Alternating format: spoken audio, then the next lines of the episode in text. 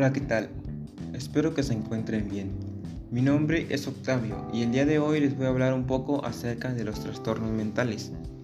Bueno, la salud mental tiene muchas alteraciones que se conocen como enfermedades o trastornos mentales, que afectan a los procesos afectivos y cognitivos al estado de ánimo, el pensamiento y el comportamiento.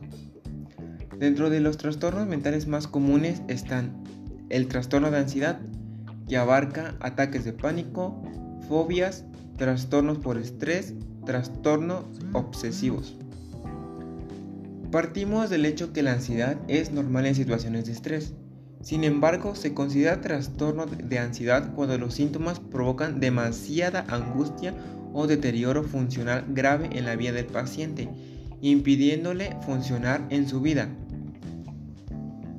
eh, existen otros tipos de trastornos que van desde la alimentación, como lo puede ser la anorexia nerviosa, la bulimia y trastorno por atracción. Eh, los trastornos psicóticos son graves y la persona pierde el contacto con la realidad teniendo alucinaciones y delirios. Entre ellos están los trastornos delirantes o paranoias. Las personas están 100% convencidas de que no son ciertas y la esquizofrenia. Para mí la esquizofrenia es uno de los principales de los principales trastornos que está presente en, un, en una gran porcentaje, en un gran porcentaje de, de la ciudadanía.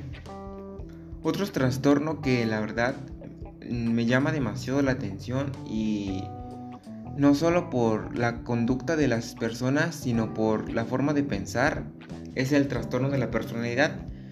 Son trastornos en el comportamiento del paciente que le generan malestar y dificultad en sus relaciones. El trastorno límite de la personalidad es uno de los más frecuentes afectando a personas con personalidad débil y combatiente, así como dubitativa. En ellos, los momentos de calma pueden convertirse en ira, desapareciendo o, apareciendo su ansiedad.